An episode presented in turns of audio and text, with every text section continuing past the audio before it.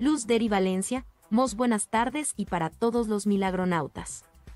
Pregunto cuando el cuerpo muere según el curso de milagros, ¿el espíritu va al Padre? La respuesta muy rápida, querida amiga, es no, porque el espíritu nunca está en el cuerpo. Así que si el cuerpo muere, el espíritu no, no va al Padre, porque el Padre tiene al espíritu en este momento sin importar cuál es o cuál es o cuál es la percepción que la mente tenga del espíritu. Recuerda, querida Luz Dari, en un curso de milagros, el cuerpo no tiene nada. No tiene alma, no tiene mente, no tiene espíritu. Tiene, por supuesto, sus organitos. Sus organitos, sus células, sus eh, cadenas de ADN. Tiene sus elementos, como el carbono, el hidrógeno, el oxígeno y el nitrógeno. Claro. Pero me refiero a que no tiene nada de realidad, o sea, como de esencia espiritual. En un curso de milagros, no.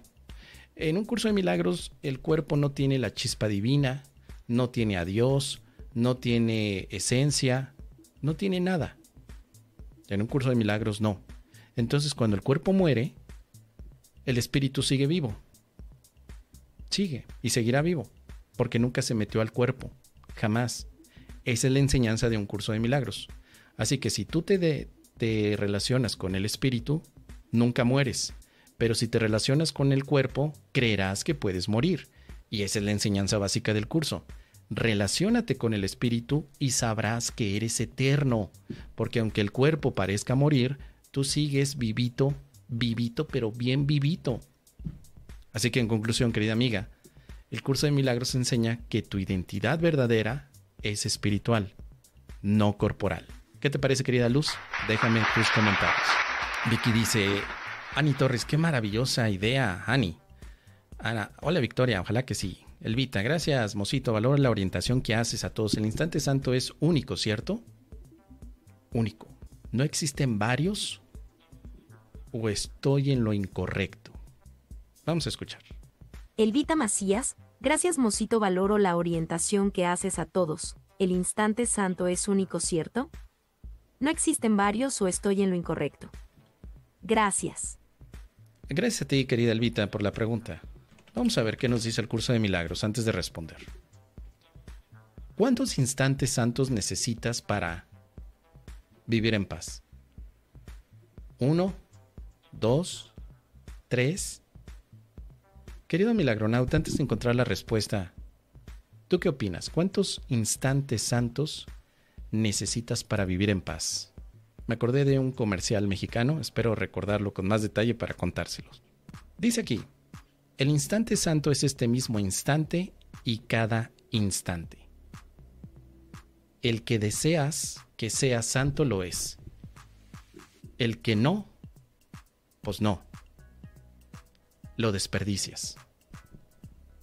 En tus manos está decidir qué instante ha de ser santo no demores esta decisión. Esto lo puedes encontrar, querida Elvita, en el capítulo número 15, sección número 4, la práctica del instante santo. Así que el instante santo es uno en cada momento que tú lo decidas.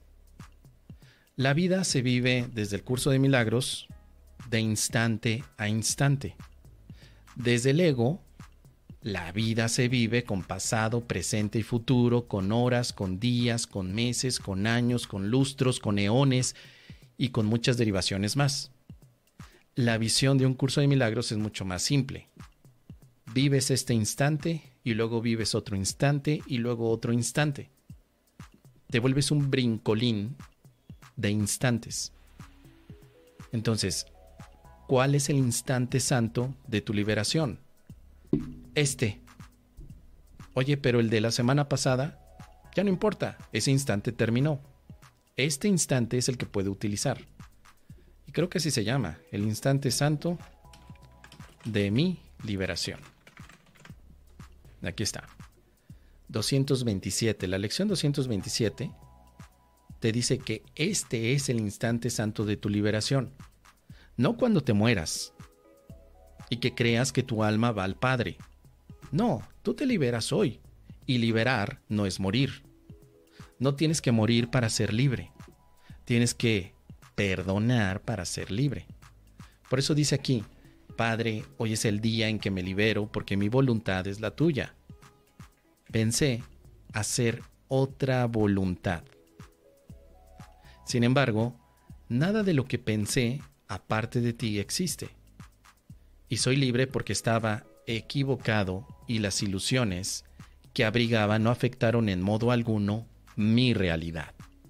Ahora renuncio a ellas y las pongo a los pies de la verdad a fin de que sean borradas de mi mente para siempre. Este es el instante santo de mi liberación, Padre. Sé que mi voluntad es una con la tuya. Y fíjate lo que dice después. De esta manera nos encontramos felizmente de vuelta en el cielo, del cual realmente nunca nos ausentamos. Por eso decía que cuando tu cuerpo muere, tu espíritu no regresa al cielo, porque nunca te ausentaste del cielo como espíritu. Esta lección reafirma lo que comentamos en la pregunta anterior. En este día el Hijo de Dios abandona sus sueños. También esto reafirma lo que preguntó hace un momento Silvia. ¿Qué pasa cuando se abandonan los sueños? Pues en ese momento es cuando te, te vives libre.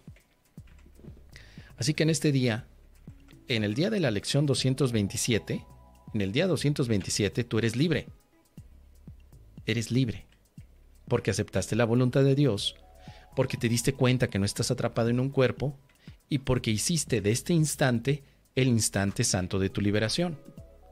Así que al final dice, en este día el Hijo de Dios regresa de nuevo a casa, liberado del pecado y revestido de santidad, habiéndosele restituido finalmente su mente recta.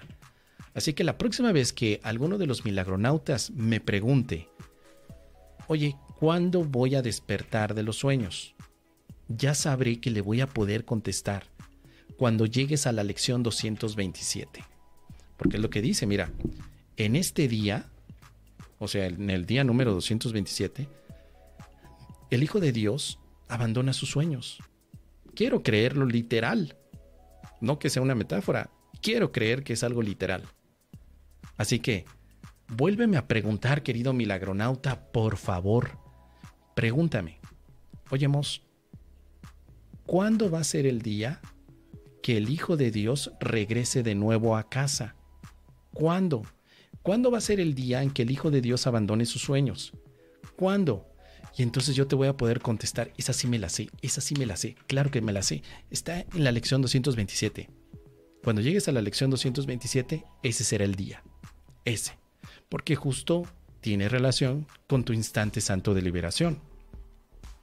En conclusión, hay un instante en cada momento que tú lo decides que sea santo, hasta que llega un momento en que de tanto instante santo solamente percibes y vives uno solo. ¿Qué te parece, querida amiga? Déjame tus comentarios al respecto.